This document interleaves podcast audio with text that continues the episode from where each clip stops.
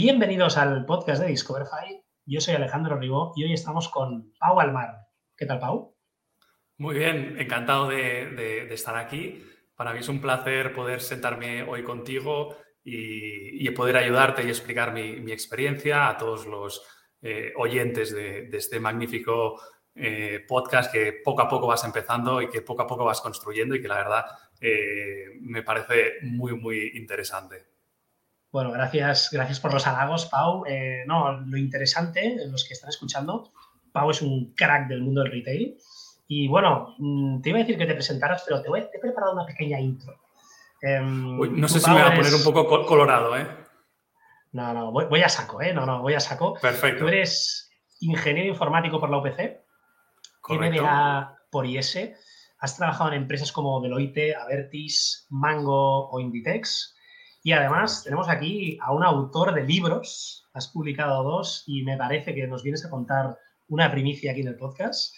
Ah, y además, luego nos explicas, ¿no? Pero tienes una newsletter, Very Good Retail, que publicas todas las semanas, la recomendamos desde aquí, evidentemente, que luego nos cuentas. Pau, em, vamos a hacer preguntas de apertura para romper un poco el hielo. Esto es novedad en el podcast. Em, ¿Qué edad tienes? 42. Eh, siempre me lo tengo que pensar, no sé por qué, pero has, siempre... Has dudado, ¿eh? Has dudado. Sí, sí, he dudado, he dudado. ¿Estudios? Ya te lo he dicho yo, pero bueno. Eh, ingeniería informática y, máster en, dirección de empresas por, por, la Escuela de Negocios IS. Muy bien. ¿Dónde vives? Actualmente en La Coruña, en este sitio tan bonito del córner español, eh, donde llueve tanto y donde realmente es un sitio espectacular para, comer y para visitar y que animo a todos los que no lo hayan hecho a, visitar este, esta zona tan, tan bonita y tan acogedora. Eh, Pau, ¿cuál es tu superpoder? Mi superpoder es el... La verdad es que es una pregunta que, me hace dudar muchísimo, ¿no? Eh, yo creo que si le preguntas a, a mi familia, cada uno te diría un superpoder diferente. Yo del que, yo del que eh, estoy más orgulloso es la super insistencia.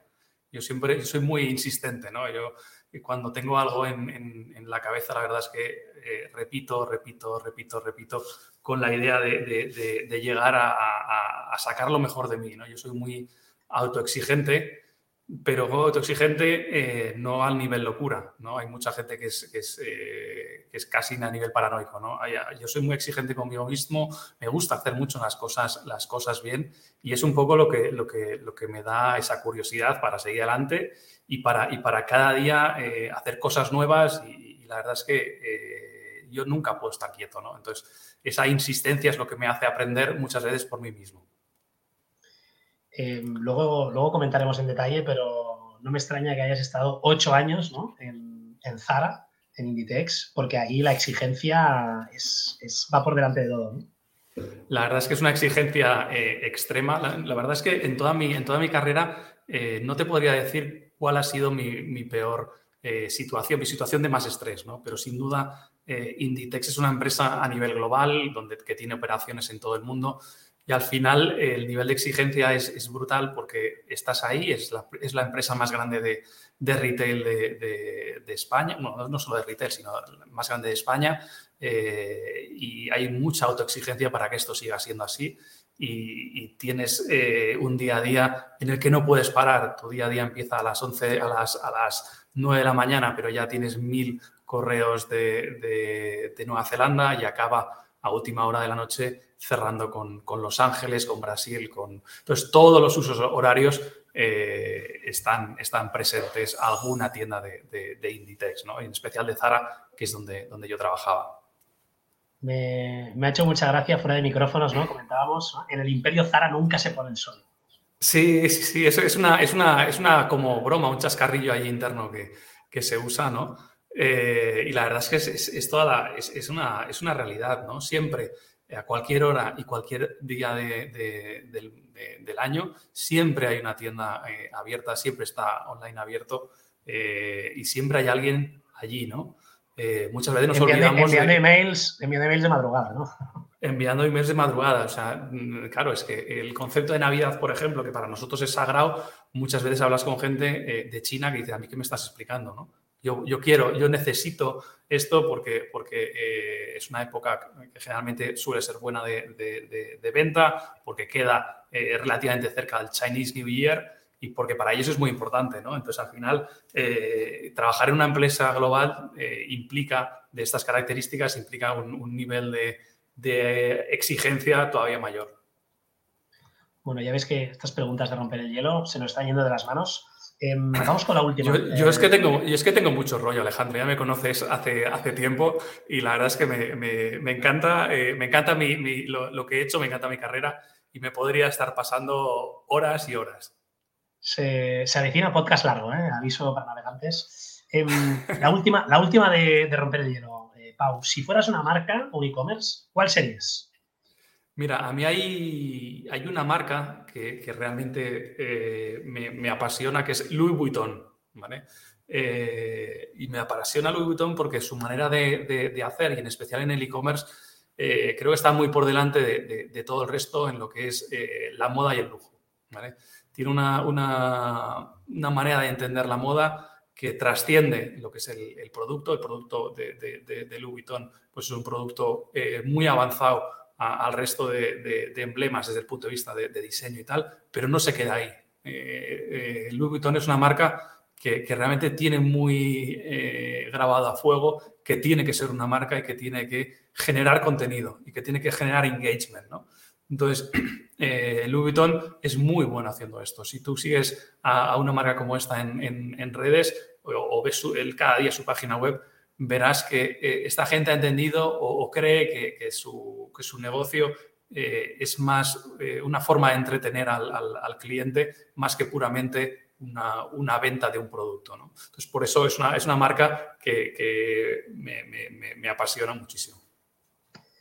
Bueno, comentábamos, Pau, que tú eres ingeniero informático y, a ver, con todo el cariño a todos los ingenieros informáticos. ahora, ahora viene el Zasca, ¿no? Veo. Tenemos unos cuantos en el equipo, o sea que les mando un saludo desde aquí. No tienes pinta. Bueno, a ver, yo la verdad es que estudié ingeniería informática porque en el, en el 98, que es cuando yo empecé, justo antes, eh, estaba, estaban las .com y la verdad es que las .com era, era algo maravilloso, ¿no? Yo quería, yo en mi vida, antes, cuando, cuando tenía que seleccionar qué carrera iba a hacer, eh, yo me dije a mí mismo, oye, yo quiero estudiar algo cercano a lo que hacen estos tíos de, de, en, el Silicon Valley y a los 30 años jubilarme. ¿no? Entonces ese, era el, tema. Me has preguntado antes mi edad, tengo 42 y efectivamente no estoy jubilado. ¿no? Y de aquí, y de aquí queda, queda bastante. ¿no? Pero en, la idea en, sencillo fue que, oye, parecía que la informática era la carrera que yo quería, eh, que yo debería estudiar para eso. Sin, sin embargo, fue un, un, chasco. ¿no? A mí me entré allí y la verdad es que me, me, me, llevé un choque de realidad que no era lo que, lo, que yo pensaba. Eh, sin embargo, tuve una suerte espectacular, tuve cinco compañeros eh, que nos entendimos desde el principio, que nos, hicimos piña y que, que estudiamos como, como, locos y en cinco años teníamos aquello finiquitado y ya podíamos dedicarnos a, otras cosas. Entonces, sí, soy un informático que nunca he, querido ser, bueno, que, que, había querido ser informático porque en algún momento de mi, de mi, de mi carrera, mi, mi, cabeza cambió y se, y se pasó hacia, hacia, hacia, algo diferente. ¿no? Decías, ¿no? Encontraste cinco, almas gemelas que tampoco querían ser informáticos, me imagino. Eh, pero bueno, la exigencia te llevó a acabar una carrera que es, me imagino que es, bueno, cualquier ingeniería debe ser complicada. Eh, ingeniería informática, me imagino que mucho. Eh, ¿Cómo fueron tus primeros affairs ¿no? con, el, con, con los ordenadores, eh, programar. ¿Fue al llegar a la carrera o fue antes? No, no, no, que va, que va, fue muchísimo antes. Mis, padres eh, tuvieron el acierto de, comprarme un, maravilloso ordenador eh, MSX, que es un ordenador antediluviano que existía hacía muchísimo tiempo para la, para la comunión y la verdad es que yo desde entonces ya lo, ya lo, lo empecé a utilizar y no lo utilizaba únicamente para, para, jugar a juegos, ¿no? que al final era lo que hacían todos mis colegas, sino eh, yo me compraba una revista cada, cada, que salía cada 15 días, te enseñaba cosas de programación y la verdad es que a mí me, parecía, me parecía muy interesante, ¿no? Entonces, oye, eh, quizás eso es un poco, los, un poco el inicio. Luego estuve eh, haciendo la página web de mi, de, mi, de mi, colegio en el 98, cuando nadie sabía lo que era, lo que era la Ley Orgánica de Protección de Datos y teníamos fotos de todos los estudiantes publicadas en, libre en, Internet cuando prácticamente nadie tenía un modem, ¿no? Tenías esos modems de, no sé si eran de, 28 o de 52, no sé, una, una cosa que hacía ruido, más ruido que una cafetera. Mucha ruido, mucha Y, y, la verdad es que, oye, ese fue un poco mi, mi, inicio con los ordenadores, que luego, evidentemente, y potenciado por el tema de las .com que os comentaba, eh, fue lo que, lo, que, lo que hizo que, que acabas estudiando ingeniería informática. Brutal. Entonces, ¿cómo funciona? tú acabas ingeniería, ya sabes que, no quieres dedicarte a la informática picando código. ¿Y mm, qué te planteas? ¿no? Eh, ¿Voy a trabajar en una empresa multinacional que cotiza pues en bolsa? La verdad, es que yo, yo dije, oye, tengo una cosa y es una cosa clara. Y lo que sé es lo que no quiero hacer. Y lo que no quiero es, estar en un, en un, eh, en un Accenture, ¿vale? En su momento el, el, el Andersen Consulting, eh, para estar ahí picando código y, programando. Eso, es lo que no quería. ¿no? Entonces, alternativas que tengo.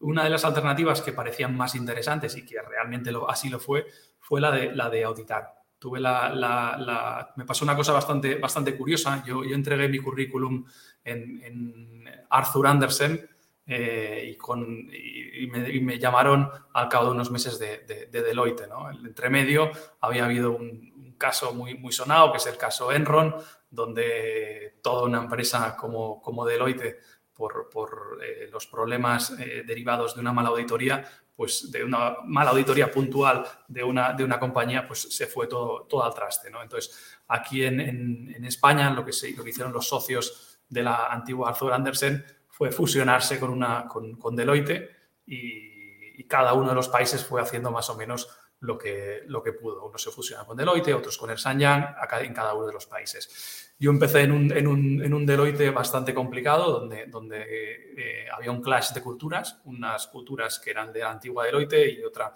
de la antigua Arthur, con maneras de hacer diferentes. Y la verdad es que fue muy curioso porque yo tenía... Eh, eh, jefes de un sitio y de otro y la verdad con, culturas muy diferentes, ¿no? Entonces entrar desde el día cero con tu carpetita que vienes de la universidad a una empresa de, mayores ya y, con un clash de culturas, la verdad es que no, no, entendía muy bien qué era, qué era lo, que, lo, que pasaba, ¿no? Entonces fue una época eh, muy, muy interesante para, para, para aprender, eh, pues eso, ¿no? Cómo, cómo se se integran dos, dos eh, compañías o dos organizaciones con mentalidades y culturas tan, tan diferentes. Y entonces, no, no, tampoco quiero pasar por alto toda tu etapa en, Deloitte, pero tenías un proyecto, ¿no? Que era Vertis. Sí, sí, sí. Uno, uno, la verdad es que mi época en, Deloitte fue una época muy dura, donde trabajé muchísimo, donde tuve la, la, suerte de, de, congeniar con un equipo bastante grande. Y, y, la verdad es que eh, Deloitte mm, fue espectacular porque tenía una cosa que era, que, era, que era única y era que era capaz de detectar los perfiles que como yo eran informáticos o telecos y que no les gustaba la informática o los telecos. ¿no? Entonces, al final nos dimos con un, con un equipo espectacular. Trabajamos como, como locos, que es como se trabaja en una, en una, Big Four, eh, haciendo muchísimos proyectos. Y llegó un momento donde yo tuve un accidente de coche y un poco cambió mi, perspectiva de la, de, la vida.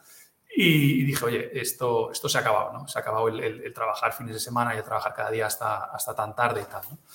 Y me vino a Vertis, que era uno de mis clientes, y, me ofreció la posibilidad de, trabajar con ellos y de crear el departamento de auditoría informática y progresivamente eh, trabajar en, auditoría interna, ¿no? La verdad es que tuve muy bien de suerte, estuve viajando por medio mundo, en especial por Europa, eh, la auditoría es una cosa fascinante porque en muy poco tiempo tienes capacidad de hablar con directores financieros, directores generales y con, y con gente de mucho, de mucho rango. ¿no? Eh, una persona que ha salido eh, de la carrera y en dos, tres, cuatro o cinco años está hablando con un director financiero o con un director general, la verdad es que no es, no es, algo, no es, algo, no es algo fácil ¿no? y es algo muy chulo. Aparte, una, empresa como, como Avertis, que en su momento era la, décima más grande de, del IBEX, pues, la verdad es que era un proyecto muy, muy interesante. Entonces, eh, maduras un poco, ¿no? Llegas a tus 30 y, decides, eh, no sé cómo, cómo, es, ¿no? Si eres tú que quieres hacer el MBA, pero vaya, que, te dan una beca en Avertis. Sí, conseguí que Avertis pagara parte del, MBA que, del IES. Yo al final, eh, el IES, hacer un, MBA era un poco el leitmotiv de, mi vida, ¿no? Eh, siempre he querido eh, utilizar los conocimientos de informática para aplicarlos al negocio, no al revés. Eh, y es un poco el, paso lógico que, tenía. Entonces hice el MBA y la verdad es que me lo pasé como un enano. O sea, fue divertidísimo, trabajé muchísimo, salí muchísimo con la gente del, del MBA, hicimos un grupo espectacular y la verdad es que es una experiencia sin duda muy, muy recomendable. Em, y además hiciste un proyecto eh, muy interesante, ¿no? De final de máster. Sí, eh, había un proyecto, la verdad es que un proyecto del, que yo estoy muy, muy orgulloso, que tuve la casualidad de hacerlo con, con dos compañeros de, de, Privalia, con Ferran Güell y con Andrea Escarano, de la antigua Privalia, que ahora se llama BP, dos, dos profesionales espectaculares, y estuvimos haciendo un proyecto precisamente de, cómo intentar vender moda a través de, a través de una app, ¿vale? Eh, lo que luego se ha, sido lookbook o ha sido cosas similares. Eh, es, un, sector que, la verdad es, es muy apasionante. realmente la, venta de moda eh, tiene muchas potencialidades. A día de hoy no existe una red que capte realmente el, interés y el engagement de, la gente más allá de Instagram. ¿no? Instagram la gente no va, no va, no va a comprar moda. ¿no? Va, simplemente a, entretenerse y, ve que algún influencer hace cosas, pero no es una app pensada y diseñada para que la gente adquiera moda. ¿no? Entonces, era un poco lo que nosotros eh, buscábamos. El proyecto fue súper chulo, lo presentamos eh, a, varios, a varios directivos de, Privalia. La verdad es que fue, contamos con su, con su apoyo, pero al final se quedó en eso, ¿no? Se quedó en un, en un, en un proyecto muy interesante, pero no tuvimos ocasión de, llevarlo eh, hacia adelante también porque nuestro día a día, tanto de mis compañeros de, Privalia como, como, el mío, pues eh, no, no, estábamos muy, muy por la labor. Y entonces, ¿qué, es antes? ¿no? Eh, tu pasión por la moda y luego acabar trabajando en Mango, después de una carrera de, auditoría y de de, de, Excels, libros, ¿no? Líneas de código o lo que fuere, pero, pero no tocar, tocar ropa y, hablar de, este, en esta industria. Mira, voy a ser, voy a ser poco eh, políticamente poco correcto, como has hecho tú con los informáticos. Los auditores son tíos grises, ¿vale? Entonces, sí, mis, mis, mis colegas que, que, vean esto me van a matar, ¿no? Pero al final, eh, eh, un poco el, el, el, el, problema con un auditor es que es, que es un tío que, desde su conocimiento eh, toma unas decisiones y informe a unos, a unos estándares, pero que nunca es un tío que ha estado allí en una trinchera pegando tiros.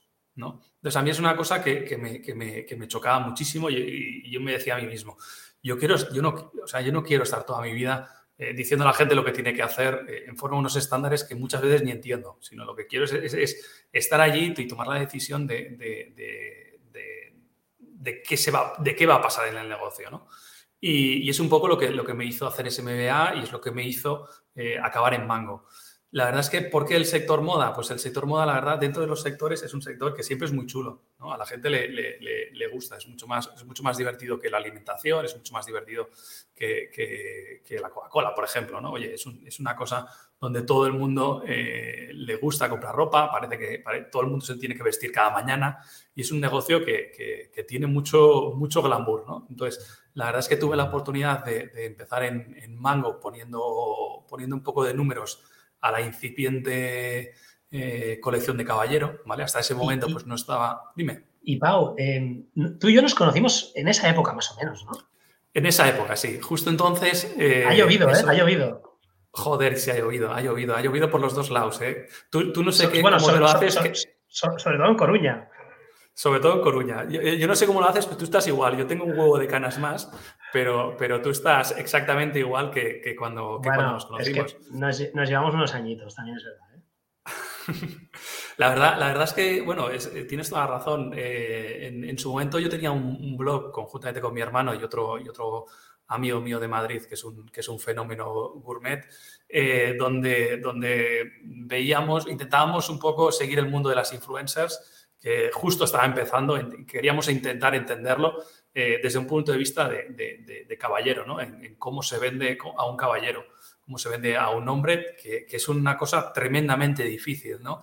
Eh, a una, una mujer suele ser relativamente asidua de, ver apps de moda. Un caballero, pues es prácticamente imposible o es muy complicado que se baje una, que se baje una app y no está tan habituado, no le, no le suele gustar tanto ir de, ir de compras, ¿no? Entonces, eh, bajo esta idea creamos con mi hermano y con este amigo de Alberto Arroyo de, Madrid, eh, esta idea de, una página web donde intentábamos eh, explicar, eh, oye, tendencias de moda, tendencias en, calzado, tendencias en, productos gourmet. Y dentro de aquí hubo una marca espectacular, que era la que tú llevas en su momento, y es por eso, y es por eso que nos conocimos no, no sigas haciendo la pelota, ¿no? Entonces, recapitulando, ¿no? Tú, tú, haces el MBA para salir un poco de ese mundo gris y salir un poquito de la trinchera.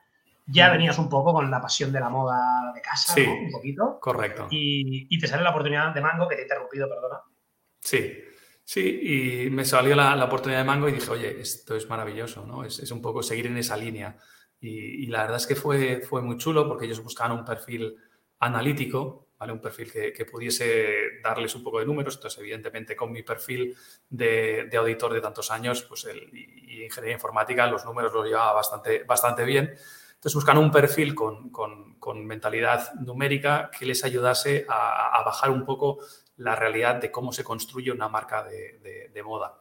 En, ese momento yo empecé a trabajar en, en y Mango, lo que era la, incipiente Mango Man, eh, la sección de caballero de, de Mango y eh, estuve ayudando un poco a poner los, a poner los números de, oye, cuánto hace falta comprar, cuántas, cuántas camisas, cuántos bermudas, en cuándo hace falta eh, comprarlos, qué les vamos a exigir a cada una de las tiendas, un poco ver eh, el objetivo de la dirección a cómo se bajaba al, día a día del negocio. La verdad es que es eso lo que, lo que había estado buscando durante mucho tiempo, ¿no? Eso era puro negocio, eso, eso era eh, un skill mío muy fuerte que era el, de, análisis de datos puesto al, servicio del negocio. ¿no? Entonces, fue una época muy, muy interesante. Y, la gente que viene de traje y corbata ¿no? Eh, y de repente cae en una empresa de estas, eh, pasan por tienda una, temporada? ¿Cómo lo hacen? Sí, sí, la verdad es que eso, esto fue una de las cosas eh, más, más complicadas de, empezar a trabajar en Mango. Yo hacía seis meses, eh, justo había acabado el, el, MBA del IS. Uno cuando hace un MBA y se gasta el dinero que ello supone, y eh, no únicamente se gasta el dinero y el esfuerzo, sino que hay muchas eh, ideas de qué es lo que va a pasar después. ¿no? Entonces, oye, uno, tiene unas expectativas de que después eh, va, a tener un puesto, a tener un puesto espectacular con un despacho con vistas eh, a la diagonal o a la castellana. ¿no? Y, lejos de eso, yo lo que, a mí lo, que, lo, primero que me mandaron fue seis meses a tienda a, abrir cajas. ¿no? la verdad es que con, con, un MBA reciente y abriendo cajas, trabajando pues sábados, domingos, eh, abriendo camiones a las 7 de la mañana, trabajando hasta las 12, eh, tratando a la gente. Fue un baño de realidad eh, francamente espectacular y, duro, ¿no? yo no estaba preparado para, ello y la verdad es que desde el punto de vista personal fue muy duro, pero, pero es un, recuerdo brutal, ¿no? Todavía tengo alguna marca en la, en la mano de, haberme rajado la mano abriendo, abriendo cajas, ¿no? Que hay gente que me pregunta, ¿no? Y es un poco esa herida de guerra que tengo ahí que, yo la, atesoro. Espectacular. Hombre, igual con, un par de meses hubiera sido suficiente, ¿no? Sí, pero al final hay un concepto que, es muy importante eh, en moda, que en moda las cosas pasan por campañas, no, no pasan por, por días. Entonces, eh, hasta que no entiendes toda una campaña entera, desde el inicio hasta el final, no, no, eres capaz de extrapolar qué es lo que va a pasar. Es más, incluso eh, lo, suyo sería eh, no solo una campaña, sino dos campañas, ¿vale? Donde pudieses tener cosas como el Black Friday, eh, meses flojos como el mes de febrero, meses donde compaginas la, temporada con las rebajas. Son épocas diferentes y realmente para acabar dirigiendo equipos de, que, hacen esto, es muy importante tenerlo en la cabeza, Entonces, al final, la temporada es, el, concepto mínimo para entender desde el inicio hasta el final cómo se mueve la mercancía y, cuáles son las actitudes de los clientes en diferentes épocas del año. No, no es lo mismo cuando vas, cuando vas a comprar y quieres pagar el 100% que cuando eh, vas a pagar en rebajas, ¿no? incluso cuando vas en el outlet. ¿no? Son, son maneras de, vender diferentes y, es muy importante entender al cliente entonces. Total, total. Y entonces, bueno, em, estás ¿qué, dos años en Mango. Estoy dos años en Mango y conozco al director general de, Caballero de Zara. Y la verdad es que eh, una persona espectacular, Jordi Blasi, que me, invitó a pasar un día en, en Inditex, en, los headquarters, en, en.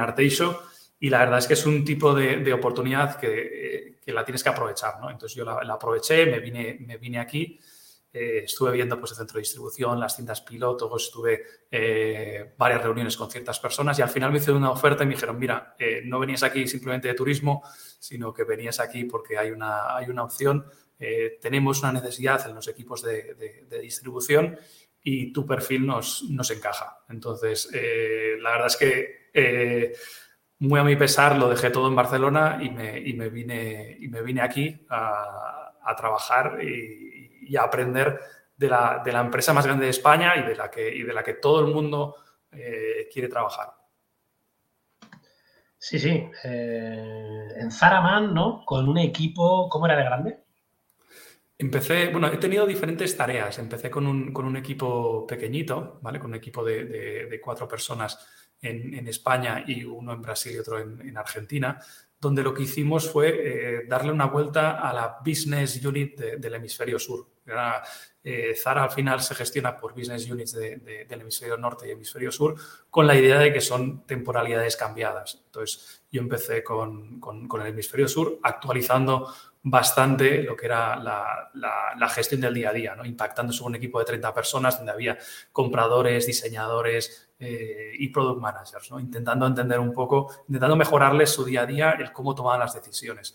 Al final, yo en, mis etapas de Inditex he hecho eh, varias tareas, pero han tenido un, punto común que ha sido el de optimizar la, mercancía, el cómo distribuir las cosas de manera diferente para acertar más y para vender más. Y lo mismo con personas, ¿no? Intentar eh, aprovechar al máximo la gente que tienes en las tiendas para para que, den para que sean más productivas y puedan gestionar muchas más prendas. Eh, no sé, creo que no lo habíamos comentado. Yo, eh, mientras tú estabas estudiando ingeniería informática, yo hice el, trabajo de investigación en bachillerato eh, sobre Zara, que, bueno, que aún no había de, haberlo, de, haberlo sabido. aún no había salido a bolsa. Creo, que no había fotos en internet de, de Amancio Ortega. O sea, y, claro, aquí era súper conocida Zara, pero, bueno, no es el Zara que hay ahora, ¿no? Y, recuerdo, ¿no? Luego, evidentemente, pues todo el mundo ha hablado de esto, ¿no? Pero recuerdo que en ese momento ya se hablaba de, la diferencia de operaciones de Zara Inditex versus el resto de retailers del mundo, ¿no? Em, y ahora me estabas comentando, ¿no? Que la clave del éxito del negocio em, pasa por ahí, ¿no? Por la optimización, operaciones. Sí, al final eh, el modelo de, Zara venía ciertamente algo inspirado en lo que en su momento había sido Gap, ¿vale? que era un poco el, el, player a batir de, de, aquello de hace muchos años. ¿no? Eh, a día de hoy ves los resultados de Gap y los de Inditex y la verdad es que no tienen nada que ver. Inditex está muy por encima, ¿no? Pero sí que en su momento Gap tenía una, manera de hacer que fue, que fue ideal. Entonces Inditex lo que hizo es un poco copiar y, optimizar, ¿no? Inditex es conocido por ser muy bueno copiando y optimizando a nivel, a nivel general. Entonces, eh, en su momento, como estabas comentando tú con la, con la salida pasada la salida de bolsa, fue la entrada de, Pablo Isla.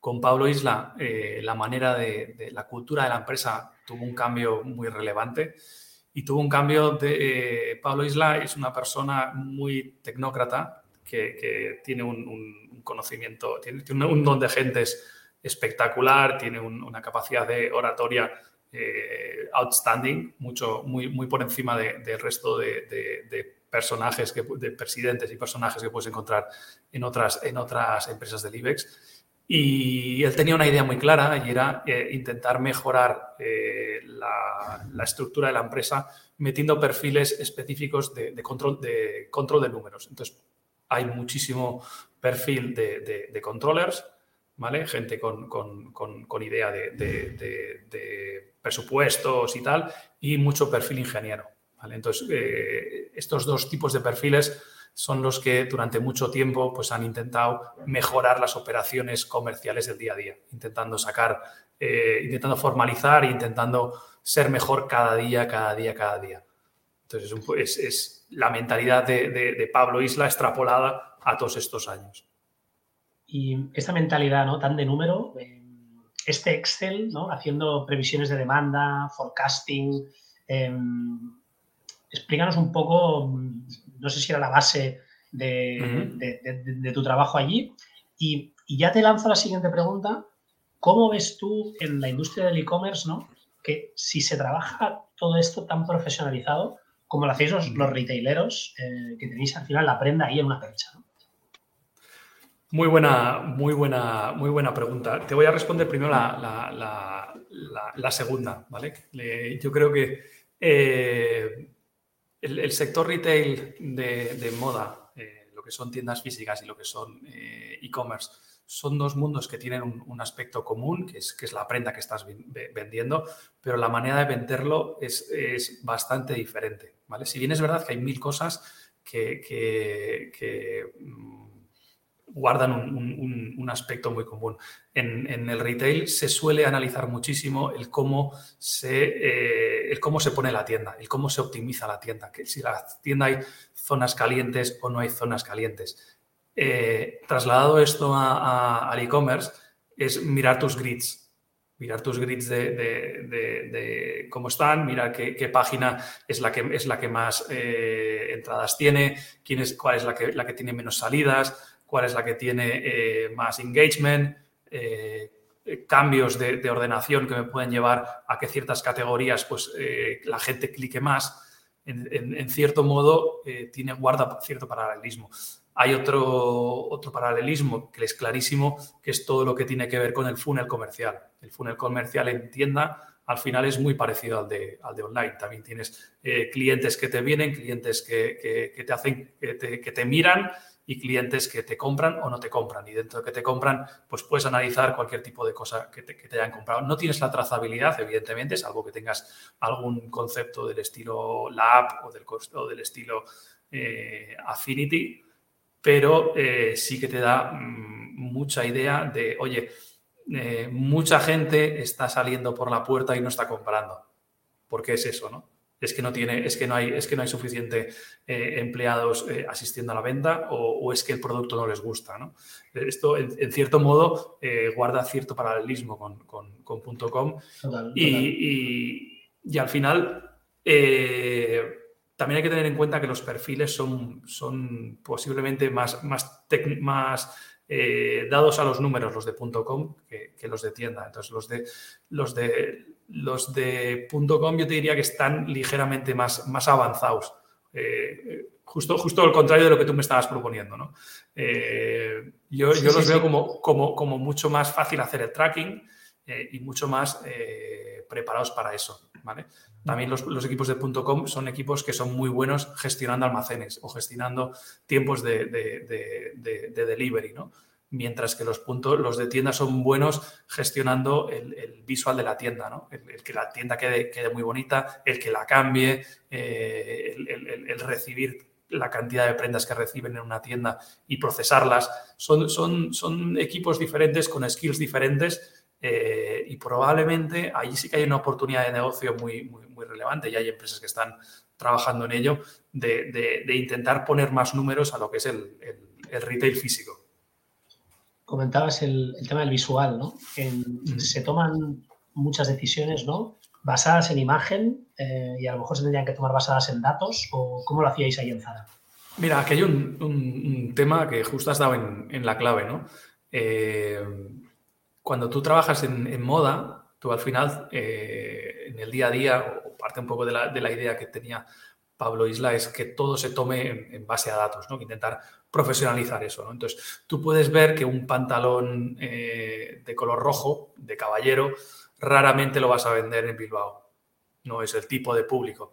¿no? Sin embargo, puede ser que en el sur de España sí que, sí que, lo, sí que lo vendas. ¿vale? Entonces, claro, eh, esto, esto eh, es, evidente y si miras históricos de muchos años, ves que al final es un gusto de, esa zona de allí y que la gente toma, toma, toma esas decisiones. Entonces, eh, hombre, eso es, eso es muy, muy optimizable. ¿vale? Entonces, a veces tomas esas decisiones o a veces tomas otras decisiones del estilo el leopard print, ¿vale? O la, o la pana. Entonces, claro, la pana, ¿qué es lo que pasa? La pana es, un, es, es, como los ojos del Guadiana, son cosas que aparecen y desaparecen, ¿no? Entonces, hay un año en el que las cosas se venden, en el que la pana se vende y al año siguiente no se vende, ¿no? ¿Por qué pasa esto? Pues la verdad es que es una, es una, es una incógnita. A veces es, un tema de, de, de, imagen, de que ha salido en alguna pasarela, a veces es tema de que ha salido pues, en la tele alguien, alguien eh, y la verdad es que es una, es una incógnita, ¿no? Entonces, eh, muchas veces tienes que tomar una decisión, en base a datos no enviarías el pantalón de pana porque el año pasado no se vendió, pero la intuición te dice que este año se va a vender, o la tendencia te dice, ¿no? Entonces, eh, el forecasting de, los sistemas eh, de, moda son forecastings muy complicados porque realmente tu histórico no es muy, muy bueno. No es como la Coca-Cola, no, es como el, el Colacao, donde tienes un histórico infinito y más o menos ya sabes que la Coca-Cola se va a vender más en verano y se va a vender más en, Navidad que el, resto de, que el resto del año. Esto realmente es muy complicado. Te la, juegas, te la estás jugando mucho, ¿no? Te la estás jugando como cuando los de la Coca-Cola sacan la Cherry Coke, ¿no? Exactamente. Tú imagínate que los de la que sacases Cherry Coke cada día. ¿No? Cherry Coke, vanilla, eh, claro, al final llega un momento en el que no sabes, ¿no? Y aparte, claro, eh, si sacas una Cherry Coke, ya lo que generalmente yo conozco gente que, que trabaja en, en, esto y, lo que me dice es, bueno, yo la Cherry Coke no sé cómo va a funcionar, pero, pero como tengo la de vainilla, que ya sé que funcionó mal, pero que funcionó con un, con un, con un histórico, puedo utilizarla como algo comparable. ¿no? Esa es un poco, esa es un poco la, la, esencia de cómo se hace el forecasting en, en la moda. ¿no? Se intentan buscar artículos parecidos que te dicten, que te den cierta idea sobre cómo se va a funcionar un, producto. Pero aún así, eh, siempre eh, tienes que compaginar en la toma de decisiones lo que son los datos con lo que es la intuición. Y eso es lo más difícil y, lo que afortunadamente parece que va a ser un, sector donde va a ser muy complicado meter la inteligencia artificial. Porque realmente eh, va a ser difícil esa intuición que al final es de una persona que seas capaz de, de automatizarla. ¿no? Eh, has abierto un melón que no, voy a entrar al trapo, ¿vale? Pero decías, ¿no? esos pantalones eh, que has enviado a Bilbao, ¿no? Que has enviado algún pantalón rojo, aunque has enviado muchos menos que, a lo mejor a Sevilla, porque tú ya tienes un poco de intuición histórico de ventas y tal, y sabes que ciertos colores, y especialmente en pantalones, pues igual en según qué país o mercado, ciudad o lo que sea, no, funcionan tan bien. ¿Qué haces, no? En el momento en el que en el que en, Sevilla se han agotado, ¿no? Y en Bilbao todavía quedan algunos. Eh, ¿qué, hacíais en Zara? Que me consta que os gusta la marcha y, mover las prendas. Sí, eh, básicamente lo que, lo que hay es una serie de, sistemas que intentan.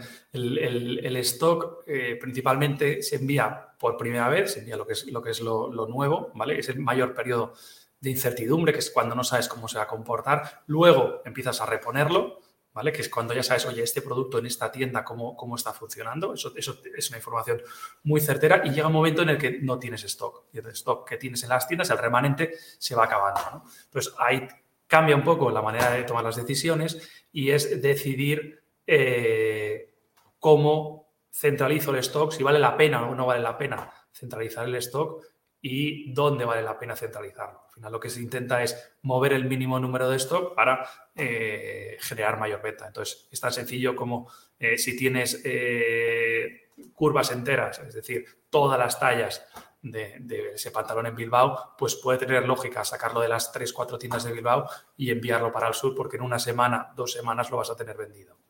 Entonces, ese tipo de, lógica es una, es una lógica que lo que intenta es eh, optimizar. Esta es una derivada que es la derivada que se ha utilizado hasta ahora, ¿vale? Con nuevas tecnologías, como omnicanalidad eh, se está intentando ir un poco más allá. Em, hablábamos ¿no? del, mover el stock, ¿no? Ahora dices que quizá ya es que el usuario de Sevilla eh, no hay stock en su tienda y lo está comprando online y, se lo envían de la tienda de Bilbao.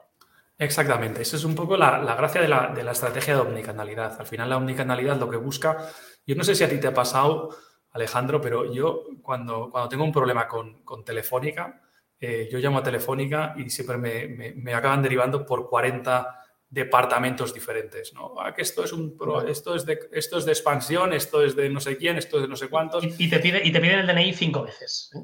Exactamente. Y al final dices, oye, a mí qué, qué, narices me cuentas. O sea, yo no tengo por qué, soy un consumidor y yo no tengo por qué entender tu, tu, estructura ni cómo, ni cómo tomas las decisiones. Pues en esencia, con el stock pasa lo mismo. Yo soy un cliente que quiero este pantalón rojo y me da igual dónde estés y dónde lo tengas. Lo tengas en Bilbao, lo tengas en un almacén o lo tengas eh, ya en la tienda. Me da igual. Al final es cuestión de, de, sacar el máximo de, ese stock que ya está, que ya está en, en en la tienda, ya, está en, la cadena. ¿no? Entonces, la, idea de la omnicanalidad es intentar, en lugar de esa centralización que se hacía antaño, de sacar el stock de un sitio y enviarlo a otro, guardarlo en el almacén y ofrecerlo online. Es decir, oye, eh, de repente eh, en el online hay, hay, hay, pantalones rojos cuando no lo sabía. ¿vale? Entonces, la idea es eh, que la tienda, que el e-commerce no únicamente trabaje con el, con el stock propio que tienen sus centros de envío, sino que además trabaje con parte del stock que hay en las tiendas para intentar optimizar al máximo posible. Tú, Pau, em, eres un experto en pricing, eh, sobre todo en el mundo de la moda, eh, o al menos... Es, una de mis pasiones. lo, he visto, lo he visto porque en Very Good Retail, en tu newsletter, pues, pues eh, comentas, has, has, hecho muchos posts en LinkedIn y demás de pricing. Entonces, ese pantalón rojo de Bilbao, ¿no? Em, lo vamos a reventar de precio. Si baja de un precio, ya vale la pena enviarlos todos a Sevilla. ¿Cómo, cómo se comporta el precio con estacionalidad, con 0,99, 0,95? Em, mm. ¿Qué nos puedes eh, explicar? Al final el, precio es un, es, un, es un, tema muy, muy relevante en cómo se va a comportar la venta de un, de un artículo. Inditex y, Mango y otras empresas lo que hacen al final es, eh, yo no vendo, yo no hago pantalones y luego miro los precios, sino que lo que hacen es a partir de, lo, que se llama, de lo que se llama el target pricing, se fija un precio. Yo tengo que tener pantalones eh, de 49, de 39 y de 29. Entonces, a partir de aquí se va a buscar qué calidades, qué calidades eh, se, se obtiene. Realmente es, un, es, un, es, un, tema muy, muy relevante. Entonces, en, sitios como, como, Inditex, y de hecho yo justo hoy eh, sacaba un caso en, mi, en, LinkedIn al respecto, eh, es francamente ágil diciendo, oye, este producto eh, a 79 euros, esta americana a 79 euros, no funciona bien. ¿vale? Vamos a ver cómo la dinamizamos. ¿Cómo la puedes dinamizar? En, un momento como el actual, que no estás en rebajas, lo que, lo que, la única manera de dinamizarlo es bajar el precio. ¿A cuánto lo bajas? Pues a, 59, a 49 o a lo que haga falta para eh, generar esa mayor elasticidad. Lo que nos dice el, ¿Qué es lo que haga falta? ¿Qué es lo que haga falta? Lo que haga falta es básicamente lo que te dice el histórico y un poco la intuición. Realmente eh, no, hay un, no, no es fácil establecer una, relación en voy a bajar un 10, un 20, un 30% y esto va a provocar eh, tantas ventas. Hay productos que son tan malos o que por alguna razón el cliente no le, no le gusta que no es un tema de precio. Ya le puedes bajar, ya le puedes poner dos euros que no se lo va a llevar. Entonces, eh, muchas esto es un, es, un, es un, arte y es una ciencia, ¿no? El, cuánto lo vas a bajar el, el, precio. Entonces, a veces, a veces es un 10%, a veces es un 30%. También es verdad que aquí hay un gancho, y es un gancho muy relevante, es que eh, cualquier producto que acabas eh, bajando de precio automáticamente entra dentro de la categoría de special prices que tienes en, que tienes en, online. Evidentemente, la, categoría de special prices es una de las categorías dentro del menú de, Inditex que más eh, personas acceden, como es lógico. Claro. Em, con el tema este del pricing, ¿no? Recuerdo un post que hacías en Very Good Retail hace ya un tiempo, que hacías una comparativa de producto, precio de, temas de joyería, ¿no? Decías, bueno, eh, eh, creo que era Reyes, ¿no? Y le he pedido a los Reyes Magos para mi mujer, ¿no? Eh, mi, mujer, mi, mujer, me, pidió, me pidió una cosa para los Reyes Magos, que afortunadamente los Reyes Magos son unos fenómenos y, acertaron. Y, hacías una comparativa, ¿no? De Pede Paola y de un montón de joyerías que no recuerdo. Y un poco el análisis, ¿no? De, ostras, ¿cómo puede ser, ¿no? Que mm, el mismo anillo de plata y el mismo anillo de oro, ¿no? Eh, tengan estos precios, ¿no? Pero cuando luego vas a pendientes, suba tanto el precio, ¿no? ¿Esto que es? ¿Que no han fijado el precio como lo hacen en, Zara, ¿no? Eh, y que lo han fijado desde el coste de los materiales? ¿O qué viste tú ahí? Sí, había, había ciertos... Hay, hay, dos cosas que suelen ser un fallo bastante habitual en, el e-commerce y en especial en, empresas pequeñas. Y es que eh, cuando ponen precios, ponen precios en función de lo que les cuestan, en función de, lo que creen que vas a vender. Cuando tú planificas una colección eh, de venta, al final tienes que eh, establecer una política de, precios que sea lógica. Entonces, si tú generalmente estás vendiendo pantalones en, un rango entre 29 y 49, si de repente pones 1,89, raramente te van a comprar salvo que tengas alguna historia puntual del estilo, pues una colaboración con una, con una marca, con algún diseñador o con alguna cosa similar. Pero de por sí, el, tu público no lo va a entender, por mucho que tengas, que, tengas eh, que, puedas explicar que es, de, que es de cuero o que es de lo que sea. nadie te lo va nadie te lo, va, te lo va a hacer. Entonces, es muy habitual en, empresas que, de startups o relativamente pequeñas que no tengan en cuenta que al final la gente de por sí eh, está, eh, cuando compra un collar, eh, está dispuesta a pagar un poco más que si cuando compra unos pendientes. ¿no? Entonces, este tipo de relaciones al final es un poco, es, es muy, muy relevante. ¿no? Cuando tú planificas una colección tienes que tener esto en cuenta. Y tienes que tener en cuenta pues, que la gente paga más el, el oro que la plata. Hay, players en, Internet que pagan exactamente, que el precio es exactamente igual eh, la, plata que el, oro, ¿no?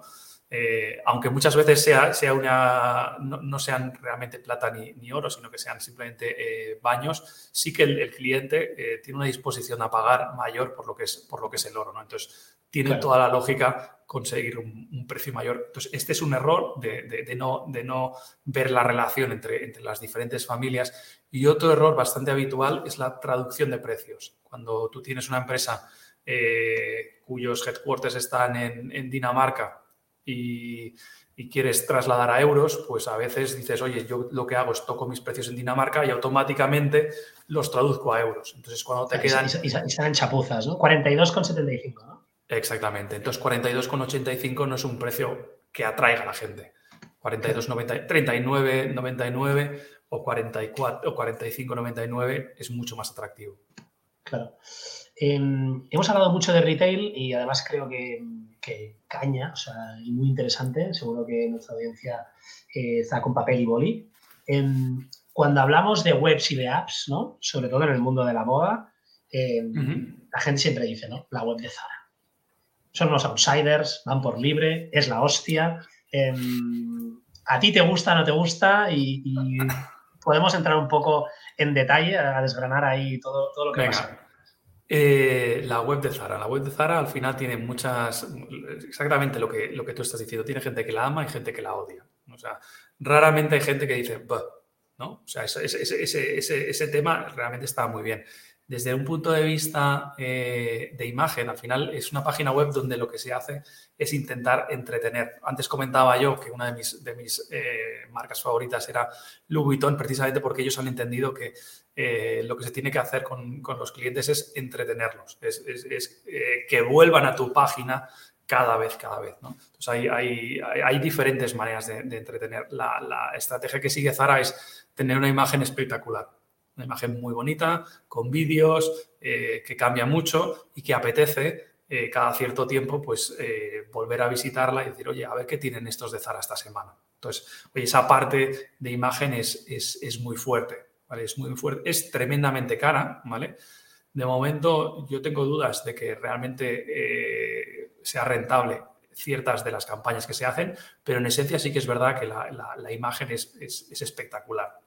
Eh, si, tú compras, si tú compras, por ejemplo, en Zalando o vas a comprar a Zalando, yo estaba entrando antes en Zalando, la web es, vergonzosa. Eh, Amazon tiene un problema serio con la, manera como, espera vender la moda, aunque venden muchísimo y son uno, de los players que más venden, venden básicos y, como sigan por esta trayectoria va a ser difícil de que, de que vendan moda. Em, total, total. Eh, decías que no sabes si es rentable según las campañas que hacen, pero oye, eh, cero euros en paid, ¿no? O, hasta, hace poco no gastaban nada. Eh, lo que es Zara, Zara al final tiene como, como idea no gastar nada en, en, paid, la verdad, cero, cero es cero. la verdad es que Zara se sienta sobre una, sobre una marca tan potente tan, tan potente y tan conocida a nivel mundial que no le hace falta eh, gastarse el dinero en, generar contenido y en generar cosas para que la gente venga. Si tú te vas a mirar los, los, vídeos de, de Zara en YouTube, verás que tienen poquísimas vistas en comparación a los que tienen Nike a los que tiene Victoria's Secret o a los que tiene eh, muchos de los otros players. ¿no? El engagement en, redes sociales de, Zara es francamente bajo, ¿no? pero tampoco lo necesita, ¿no? porque al final tienes un, brutal número de gente que cada día está entrando allí y que, que, que, te, que te está comprando y que al final lo que le hace el, engagement que, tiene Inditex es porque la imagen es muy chula. ¿vale? Al final y iba a decir, ¿no? Y, el superpoder de Zara, sí, la imagen es muy chula y demás, pero, bueno, la han ido construyendo con el tiempo, ¿no? Quizá el superpoder de Zara ha sido siempre el producto y el, el posicionamiento, ¿no? El, estar en las calles prime, prime, prime, prime, prime y, con, y sin hacer publicidad, ¿no? Sí, al final esa, esa es tu, eso es un poco la, idea que, perseguía Mancio Ortega ya en, su, principio, ¿no? El dinero tiene que estar en, las mejores tiendas o en las tiendas en, sitios más relevantes, sin ser una tienda que sea estrambótica, sin, que, sin llamar la atención. Y el dinero tiene que estar ahí, tiene que estar en la cadena de suministro, tiene que estar eh, llegando. Y todo tiene que ser ultra rápido. ¿vale? Al final, eh, el producto se tiene que mover y cuanto antes se mueve, antes tengo el dinero y antes puedo comprar más. al final, la, estructura, la, idea de Zara es eh, rotar el producto. Es que dos veces por semana se recibe producto en todas las tiendas y cambias las tiendas, cambias las tiendas y cambias el online. Entonces, al final, esto es lo que es parte del engagement de Zara. Al final, eh, uno de los muchísimas, a mí me, me, chocan muchísimas empresas de, retail, de, moda de retail, que, lo que, no tienen ningún tipo de engagement con el, con el usuario. Al final, no, no, hay nada que te haga, que te haga eh, volver. Zara sí, Zara tiene que ser una imagen muy bonita. Entonces, en cierto modo, eh, esa imagen y, esas novedades dos veces por semana es lo que te hacen volver. Me lo has puesto a huevo. Eh, también te hace volver que las devoluciones cuesten dinero, ¿no? Y que las puedas volver gratis en tienda. Ese es, un, es un melón enorme, la verdad. El tema de, las devoluciones eh, es un tema que, se veía venir. Realmente hay países eh, que son verdaderamente adictos a las, devoluciones. Hay países, eh, entre ellos Alemania, que es el, number one, donde prácticamente te devuelven una de cada dos prendas que se, se adquieren. Entonces, el, claro, el coste logístico de esto, al final, tú cuando ofreces devoluciones gratis, piensas que un 10%, un 15% te van a devolver y de ese 10-15% te vale la pena asumir el, coste. Cuando eso te pasa a 50%, la verdad es que es una, es una, es una, brutalidad, es una brutalidad y desde el punto de vista de coste es, es, muy importante. Luego además hay un tema que no es menor y es que las, las, devoluciones al final te devuelven una camisa, esta camisa, y tú la tienes que doblar, la tienes que verificar la calidad y la tienes que poner otra vez en el plástico y la tienes que volver a meter en los centros de, de, envío, ¿no? Y eso tiene un coste, y es un coste que es, que es, muy caro. Entonces, cuando estás hablando de producto low cost, pues realmente eh, te acaba afectando en el, en el, en el margen. Entonces, por, es por eso que tiene sentido de, en lugar de meterlo en el loop de, de los centros de envío y volver a estar disponible en tienda, meterlo en el loop de la tienda, ¿vale? Directamente eh, que vaya a la tienda, que los empleados de la tienda lo pongan en una, en una están, acostumbrados a, doblarlo, tal, y, que siga ahí, ¿no? Hmm. O sea, tú, tú, vas, tú ves que esto en, los retailers que venden mucho online, ¿no? Quizá va a ser la apuesta generalizada em, y no tanto, que sería el capítulo 2, vamos a cobrar también todos el envío y dejar de hacer el tonto de envíos gratis. Sí, al final, eh, a ver, el, tema de, cobrarlo tienes, tienes esa posibilidad, ¿no? Lo, cobro y, ya está. ¿Cuál es el tema? Si tú eres un sitio como, Zara que tiene una red de tiendas mundial eh, tan grande, lo lógico es que te aproveches, ¿no? ¿Por qué? Porque estadísticamente sabes que persona que viene a tienda muchas veces acaba comprando otra cosa. O sea, al final es un footfall de entrada, gente que te entra en la tienda eh, y un porcentaje muy relevante te acaba, te acaba comprando. ¿Y no tendría sentido, por ejemplo, no sé, 5 euros de descuento si haces click and collect y haces footfall y a lo mejor consigues que la gente gaste más? La verdad es que no, no, se ha analizado. Eh, no sé, se me acaba de ocurrir, ¿eh? Quizás podría tener sentido. Al final lo que, lo que, lo que estás... Eh, es una, es, una, es una alternativa y al final meter a gente en tienda te ayuda. También es verdad que hay ciertos clientes que son un poco reacios a la tienda. si yo te estoy comprando e-commerce, lo que no quiero es, es, ir a la tienda. ¿no? y el que, el que haga por 5 euros de descuento, mal vamos, ¿eh? va a comprar poco este cuando vaya. al, final, al final eh, es un poco, o sea, tienes clientes omnicanales y clientes puramente e-commerce y clientes puramente tienda. ¿no? Entonces, para los clientes eh, omnicanal que, que eh, interactúan tanto en online como en, como en tienda y compran indistintamente, ese tío sí que te va a venir a tienda. Pero el que es solo tienda o el que es solo eh, e-commerce actúan de manera diferente. Oye, y rematando con el tema de omnicanalidad. Em, claro, yo voy a Zara y no me conocen nada. Si compro online sí, pero luego estoy comprando ahí en la tienda, ¿qué saben de mí? ¿Cruzan los datos? A priori no, no, a día de hoy no se, está, no se, no se, no se están cruzando, ¿vale? Al final, eh, lo que, evidentemente, cuando estás en tienda, tus posibilidades de, trazabilidad son muy, son muy pequeñas, ¿no? O sea, ¿cómo, cómo sé que, Alejandro es Alejandro? No, no, no lo sé, entra en la puerta y, hombre, no somos la, no, no, no es el CNI, ¿no? No es cuestión de, de empezar a cuadrar esto con, con bases de datos de, de imagen. Pero, pero de alguna manera tienes ciertas ideas sobre cómo, sobre cómo trazar esto. ¿no? Tienes el, la app con modo tienda, ¿vale? Eh, que evidentemente dentro de que, de que, te ayuda, te asiste a, lo que es la, compra en, tienda, también se puede aprovechar para, para, cruzar estos datos y saber qué es lo, cuánto vienes, eh, con qué recurrencias, si compras o no compras, eh, si devuelves y cuando devuelves acabas comprando. realmente la app es un poco el, el centro real de la futura eh, tracking de la omnicanalidad, tanto en, Zara como en cualquier eh, player. Bueno, em, podríamos estar hablando mil años de, lo que se hace en Zara, ¿no? Em, pero bueno, entonces llega el COVID, ¿no? Em, y por digo, por, rematar la etapa Zara y, seguir avanzando, ¿eh, Pau? Adelante, adelante. Llega, llega la etapa COVID y la verdad es que la etapa COVID es una, es una época muy, muy complicada. ¿vale? Al final eh, supuso un reto muy relevante y es que al final nadie estaba preparado en, abrir y cerrar tiendas, en tener el stock parado, el, no saber cuánto, cuánto tiempo íbamos a, tener el stock parado. Entonces, afortunadamente, Inditex tenía eh, en su momento todo lo que es la tecnología RFID y la, que sustenta todo lo que es la, la omnicanalidad y se pudieron hacer pues, muchísimas cosas del estilo eh, intentar sacar el stock de las tiendas. las tiendas no podían estar abiertas, pero en ciertos países se podía, se podía utilizar ese, stock.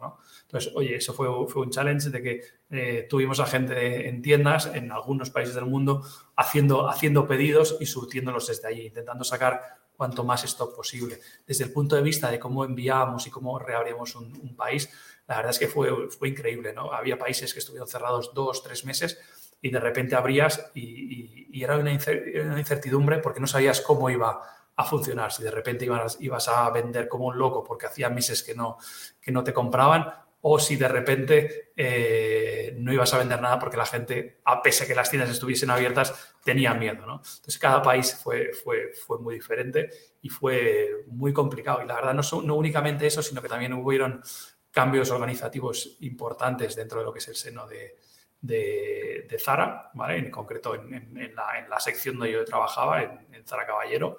Y, la verdad es que hubo un, cambio organizativo de arriba abajo que cambió mucho la cultura, cambió mucho la manera de hacer, la manera de, de pensar. Bueno, hasta, hasta, el director general se cambió. Correcto, correcto. El director general de Zara Caballero pues salió de la empresa. Y la verdad es que cambió mucho el ambiente, ¿no? era, fue una pena porque, claro, Caballero era, un, era una especie de isla dentro de, dentro de todo el grupo Inditex donde había una piña y todo el mundo estaba francamente contento eh, con su trabajo y íbamos todos a una. Eh, los cambios organizativos, la verdad es que muchos departamentos no se no sentaron muy bien y, la verdad es que hicieron a muchos como, como, como yo eh, recapacitar dónde, dónde estábamos yendo. Yo llegué a, mi límite personal y profesional y, decidí que mi aventura en, aquí en Zara se había acabado y, tuve la suerte de salir de la empresa. Eh, cuéntanos, ¿no? Entonces, nuevos retos, ¿no? Eh, te quitas la barba, te dejas bigote em, y, te pones, entre otras cosas, a, mentorizar startups del mundo moda, ¿no? Tech. Y, bueno, y a escribir estas píldoras en Very Good Retail.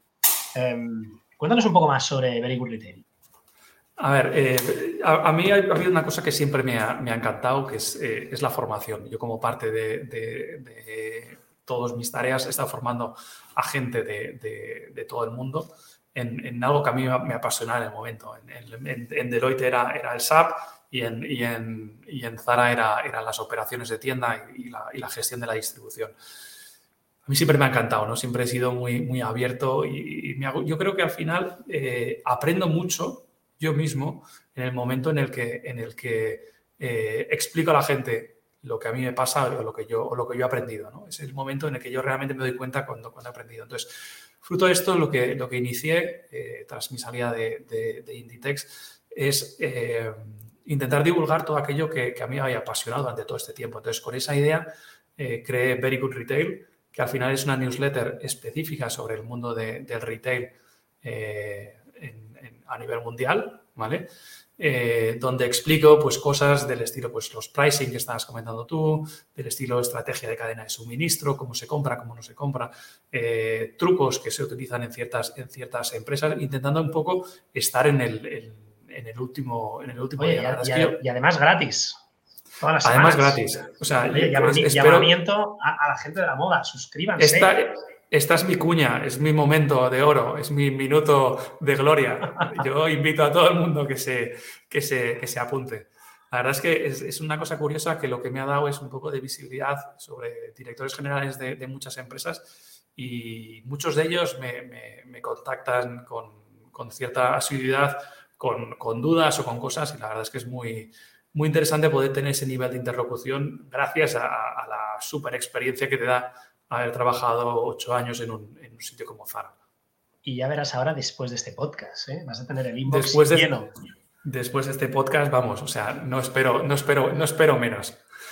Hombre, eh, yo he visto, ¿no? Yo te he visto ahí hacer un poco de frontón por LinkedIn eh, y me imagino lo, que sigue, ¿no? Pero te he visto ahí hablar lo que decías, ¿no? Con, te llueven, ¿no? Preguntas de gente, de tal, ¿no? De, vamos, se te, me lo quitan de las manos, ¿no? Sí, la, verdad es que, oye, alucinas, ¿no? Porque, porque hay muchísima gente que tiene intriga sobre cómo es el mundo Inditex, ¿no? Al final, y es, y es normal, ¿no? Hemos estado eh, equipos eh, grandísimos intentando optimizar y mejorar y mejorar y mejorar con esa idea de cada día ser mejor, cada día eh, insistir, ¿no? Es un poco lo que, muy, muy en línea con, cómo soy yo, ¿no? En, mejorar cada día. Y al final hay muchísima gente que siente intriga, ¿no? Entonces, eh, oye, ¿cómo haríamos esto? No? ¿Cómo, cómo, hago lo de, lo de, los precios a nivel internacional? Eh, ¿cómo, los traspaso? Hay muchísimos hay muchísimos e-commerce que lo que están haciendo es eh, poner el mismo precio en, Francia que, en España. ¿no? Entonces, hombre, esto, tiene esto está muy bien porque es muy fácil de gestionar, pero en general el público francés son, público, son clientes que cobran más, que tienen mayor disponibilidad para pagar y que tienen un mayor coste de la vida, ¿no? Yo cuando hago un envío allí o cuando te abro una tienda allí, el coste solo en salarios va a ser mucho mayor, el coste en alquiler va a ser mucho mayor. Entonces, por lógica, esto se tiene que, repercutir. Hay muchas empresas eh, que lo que hacen es mantener los mismos precios. ¿no? Pues, oye, una, estas, una, esta, una, una, empresa me dijo, oye, ¿cómo lo harías tú ¿no? para, para, para, montar este sistema? Y la verdad es que este tipo de, de iniciativas son, o, de, o de, cuestiones son muy, son muy interesantes. Ayer eh, tuve, tuve una, una, sesión francamente interesante con, con, la Cámara de Comercio de, de la joya, del textil eh, y del calzado de, de, Guadalajara, de Jalisco, donde eh, estuve explicando cosas de, de, estrategia de cadena de suministro, cómo podían diseñar sus cadenas de suministro para, para, para mejorar su, su, competitividad. Y la verdad es que yo, yo disfruté como, como un enano, ¿no? Tenía, tenía delante mío 80 personas de, de allí, eh, todos, la gran mayoría empresarios, con dudas, con, con ideas. Eh, la formación es algo muy, muy eh, chulo y, que, realmente ya es momento de, devolver un poco todo lo que he aprendido, ¿no? ¿Y qué le dices a estas startups, eh, estos e-commerce, marcas nativas digitales, que solo han vendido online, que han crecido, eh, mm. muchos de ellos a varios millones, algunos decenas de millones de facturación, y ahora se dan cuenta em, que crecer en el e-commerce cada vez es más difícil, los costes de adquisición suben, las conversiones bajan, eh, lo estoy probando todo, TikTok, tal, no sé qué, no crezco, muchos de ellos decrecen y se tiran todos a abrir retail. Em, ¿qué, consejos le das? A ver, eh, primero que no, se, que no se ocequen en el retail, ¿vale? El, retail al final eh, es complicado porque yo soy una digital brand. ¿Dónde abro? Esa es la primera pregunta que tú te haces, ¿no? Abro en Barcelona, abro en Madrid. Tienes muchísimos datos, ¿no? dices, oye, 50% pues de mis clientes están en Barcelona y Madrid, ¿no? Sí, tienes muchísimos datos, pero al final eh, la decisión de, de, dónde abres no siempre eh, el cliente online es el cliente, es el cliente de tienda física. ¿no? De hecho, en, en Inditex hay, puedes ver que en algunos países sí que es el mismo y en otros países es un cliente diferente. Incluso hay casos en los que directamente no te viene a través de la web, sino que te viene a través de, un marketplace. Entonces, eh, el mundo, de, el mundo del, retail eh, es apasionante, es muy chulo, requiere perfiles especiales, requiere manera de entender eh, especial y es muy intensivo en capital. Del mismo modo que es intensivo en capital el e-commerce para captación de, clientes, aquí es intensivo para crear la tienda. Poner una tienda cuesta, cuesta mucho dinero. ¿no? Entonces, al final hay, hay, hay players disruptivos como Craft and Walkers, por ejemplo, o como Wow, que quizás eh, pueden ser un primer, o incluso el corte inglés, abrir a través de, de, corners de corte inglés, puede ser una, una, una alternativa a, corto plazo para testear y para probar si tiene sentido o no tiene sentido continuar con el retail. ¿no? Son maneras de, hacerlo más barato, ¿vale? De dar cierta idea de si existe o no existe el mercado físico eh, y luego con eso, con esos datos o con esos test eh, entonces, lanzarse a, abrir una, cadena de tiendas propias. Realmente al final hay un, y hay un tema que eso sí que es muy, muy, muy relevante. En una tienda es cuando tienes el contacto directo con el cliente y muchas veces yo, fruto de esos seis meses que comentábamos antes de Mango, es realmente cuando, cuando entiendes qué, es lo que, qué es lo que quiere y qué es lo que no quiere. ¿no? Entonces, eh, en, Inditex lo que se intenta es inculcar a toda la gente que hable con, que hablen los, eh, con los clientes y que ellos mismos se prueben las prendas que, que, llegan con la idea de generar una, una opinión. ¿no? Y, esa, y esa opinión es muy, muy valorada. Estamos pasadísimos de tiempo, Pau. Pero tenía que apuntado, ¿no? Eh, eh, lo hemos comentado antes, eres escritor, no de uno, sino de dos libros. Eh, el primero que escribiste mm, me ha generado mucho interés. Creo que me lo voy a comprar y me lo voy a leer. Aprenda Management con Pablo Escobar. Sí, es, la verdad es que en un viaje con, con Inditex en, Texas, la verdad es que el, equipo de, de, Texas de operaciones, el equipo de Estados Unidos es un equipo de, la leche.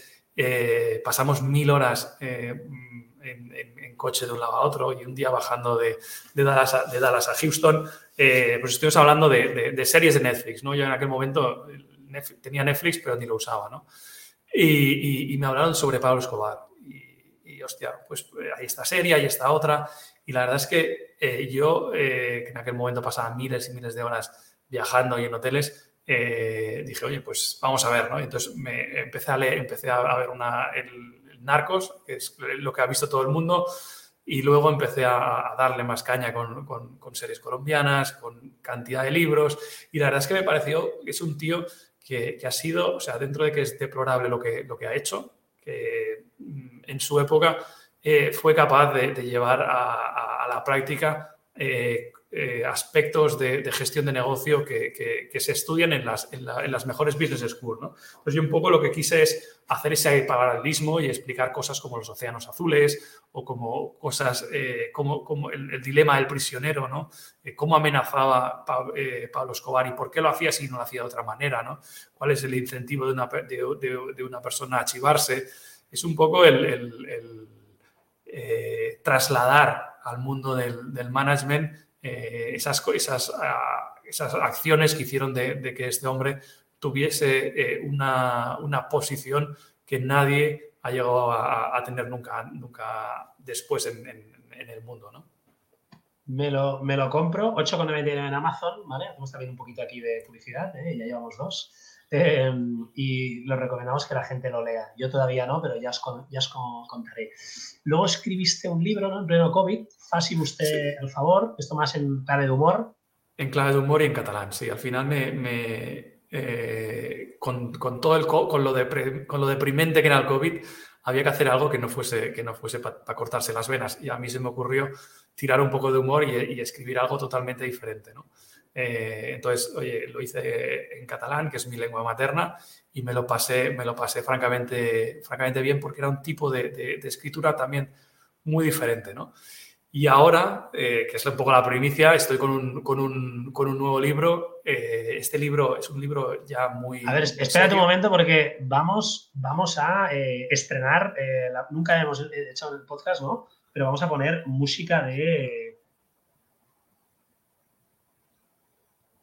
Primicia, el nuevo oh, libro de Pau al Mar. Pues sí, un, libro, un libro en el que estoy trabajando y estoy acabando de editar que versa sobre, sobre lo que es la gestión de, retail, sobre eso que yo he aprendido durante todos estos años. Al final, todos los libros de ventas se centran en cómo, en cómo vender en el, de persona a persona, en, cómo utilizar ciertos trucos para, para venderte algo, ¿no? probablemente incluso eh, una necesidad que no tengas. Eh, yo quería darle una vuelta. ¿no? Al final la venta eh, ocurre en el día a día a través de organizaciones eh, multinacionales, como es el caso de, Inditex, de Mango, de Uniqlo o de Amazon, con, unas estructuras y unas maneras de hacer muy, muy, muy específicas y muy especiales, donde tratas temas desde la, estrategia financiera, el poder de la imagen, cómo, cómo distribuyes, eh, cómo la gente aprecia tu producto, qué productos son buenos, qué productos no son buenos. Entonces yo lo que he querido es hacer una revisión de todo eso eh, y ponerlo en formato historia, en formato bastante ameno. Son, son 236 páginas, o sea que es un, es un, libro, es un libro interesante, pero está explicado eh, como una historia de una, de una fundadora que se encuentra a un directivo y le intenta explicar e intenta ayudar ah, o sea, hay, trama, ¿eh? Hay trama. Claro, claro, claro, claro. La idea, al final, yo no sé tú, eh, Alejandro, pero a mí me aburren muchísimo los libros que te, que te, dicen, oye, eh, por ejemplo, eh, un libro que es, que es maravilloso, el de, Padre Rico, Padre Pobre. es, un, libro que tiene una historia, pero que la historia, cuando llevas tres, tres capítulos, ya sabes por dónde va a acabar, ¿no? Y es circular y vuelve y vuelve y vuelve, ¿no? Yo quería dar un poco, un poco de trama y un poco de thriller incluso con, con, con, con cosas que, que, pasan en el día a día en las organizaciones eh, empresariales, ¿no? Cosas que de, del día a día como, como, el acoso, como la presión, como la, la depresión, como ciertos psicópatas en el mundo laboral, eh, que, lo, que los hay, ¿no? Eh, entonces, oye, he querido eh, meter un poco de, background y un poquito de historia para hacer las cosas, la, explicación un poco más llevadera. Los libros técnicos, la verdad es que son, son un coñazo y, hay que innovar la manera de, la manera de, explicar las cosas. Me encanta, Pau. Em, ya para cerrar, eh, si habéis llegado hasta aquí, nuevas preguntas, nueva sección, ¿vale? preguntas de cierre. Em, vamos a ir con dos. ¿Qué crees, Pau, que se está haciendo mal eh, hoy en día en e-commerce? En e-commerce lo que se está haciendo mal, lo que se está haciendo mal, eh, a ver, eh, al final hay empresas que están haciendo cosas bien, hay empresas que están haciendo cosas mal. En general, a mí una de las cosas que más, que más me, chocan, y en especial me choca en el e-commerce de, grandes players como Facebook, como Alibaba, como Google o como Amazon, es que no están entendiendo que la moda es un tipo de venta diferente. ¿vale? No, es, no se puede utilizar los mismos criterios de venta para un boli o para un, o para un ordenador que para un, que para un para la moda. La moda requiere, eh, requiere eh, un engagement de gente, requiere onnubilar a la gente. Entonces, que la, la manera como, como eh, lo tratan muchísimas empresas no, es, no es como debería ser. A mí hay una cosa que me, que me, que me, que me encanta de, de Discoverify que es el, el, tema este de que, que juegas de, para un lado y para otro, ¿no? Esto es un, es un tema que para mí me, genera un engagement brutal, o sea, me genera, me, encanta, ¿no? O sea, me dan ganas de, decir, oye, según mi criterio, eh, todo el catálogo de Zara es de un lado o es de otro, ¿no? Entonces, realmente... Eh, bueno, ya sabes, nos haces una intro, nos haces una intro y, y lo metemos, lo metemos ahí cuando quieras. Yo si pudiese, la verdad es que no entiendo cómo más empresas no lo, no lo usan porque es un, es un, es un tema que te que, que mola, ¿no? Yo, pues eh, este, este, este, este engagement que te genera es muy, muy, muy chulo, ¿no? En cierto modo tiene algo de, algo de gaming, ¿no? Algo de, de, de, jugar, ¿no? Y, la verdad es que me, me, me, apasiona. Es una manera, Zara, Zara la, la, manera como ha decidido competir es con imagen, ¿no? Eh, pero oye, la verdad es que hay muchas empresas que están haciendo, muchas empresas de e-commerce que, no, que podrían utilizar eh, conceptos como, como Discoverify. Discoverify, eh, además, en el mundo de la moda creo que tiene especial relevancia, eh, porque realmente hay mucha gente que en su yo interior se, le gusta ser el, que decide la tendencia, ¿no? el que dice la tendencia está por aquí o está por allá. Y en cierto modo lo que haces es definir, definir tus gustos que en tu cabeza son, son lo que debería llevar la gente. Entonces, ahí hay un componente de, gamificación y, de, representación personal que yo creo que está muy, muy eh, chulo. Oye, te, dejado, te he dejado aquí seguir haciendo la pelota al entrevistador. Eh, pero no sigas, no sigas, Pau, porque hemos venido a hablar de, tu libro, eh, nunca mejor dicho. Última, antes de cerrar, eh, Pau, si tuvieras que decir solo uno, ¿qué podcast, newsletter, blog no puede faltar en tu día a día y no vale seguir haciendo la pelota con decir el podcast de Discovery? Ah, no vale. Vaya, pues tu newsletter, tu newsletter Mira, te, te, voy a decir dos, ¿vale? hay uno que es el Tim Ferris Show, ¿vale? Que me parece eh, espectacular, es un podcast eh, brutal, donde Tim Ferris eh, es uno de los podcasts con más solera de siempre, con, invitados francamente interesantes. y a mí me gusta principalmente porque son gente con, con backgrounds muy dispares eh, y nunca sabes lo que te vas a encontrar, ¿no? Entonces, eh, pero siempre son gente que te aporta alguna cosa. Entonces, oye, es, un, es, un, es uno que a mí no me, no me, falla nunca. Y desde el punto de vista de newsletter, a mí hace un tiempo un, muy buen amigo me, me, recomendó The Hustle, ¿no? The Hustle también eh, es, una, es, una news, es una newsletter muy, muy chula que habla de aspectos muy variopintos que pueden ser eh, desde, desde cosas de estrategia, cosas de, del día a día, trucos de empresas, eh, qué está pasando con el sector de, eh, el Kentucky Fried Chicken, por ejemplo, en, Estados Unidos, porque está vendiendo más o está vendiendo menos, o, por qué, cuáles son las causas de la, huelga de, transportistas ferroviarios en Estados Unidos. Hay cosas que son muy variopintas y, y cosas siempre encuentras alguna alguna cosa muy, muy interesante. Muy bien, Pau. Pues bueno, hasta aquí hemos llegado. Podríamos seguir hablando todo el día. Eh, ya lo sabes que, tu experiencia, tu historia, a mí me encanta y espero que, te haya gustado a ti, que nos estás escuchando. Si has llegado hasta aquí, pues síguenos, publicamos todas las semanas, igual que Very Good Retail, ¿vale? Ah, y nada, Pau, ¿cómo te puede encontrar la gente? ¿Por LinkedIn, por email? Por LinkedIn. LinkedIn al final es lo, es lo que más utilizo. Eh, Google eh, poniendo Pau al mar, ahí me van a, me van a encontrar y, también van a poder ver eh, la potencia del mensaje que, yo traigo de, en cuanto a, Very Good Retail y, todo lo que, lo, que, lo que explico. Pues oye, Pau, muchísimas gracias por pasar por el podcast y seguimos en contacto. Un abrazo fuerte. Muchísimas gracias a ti, Alejandro. Ha sido un verdadero placer.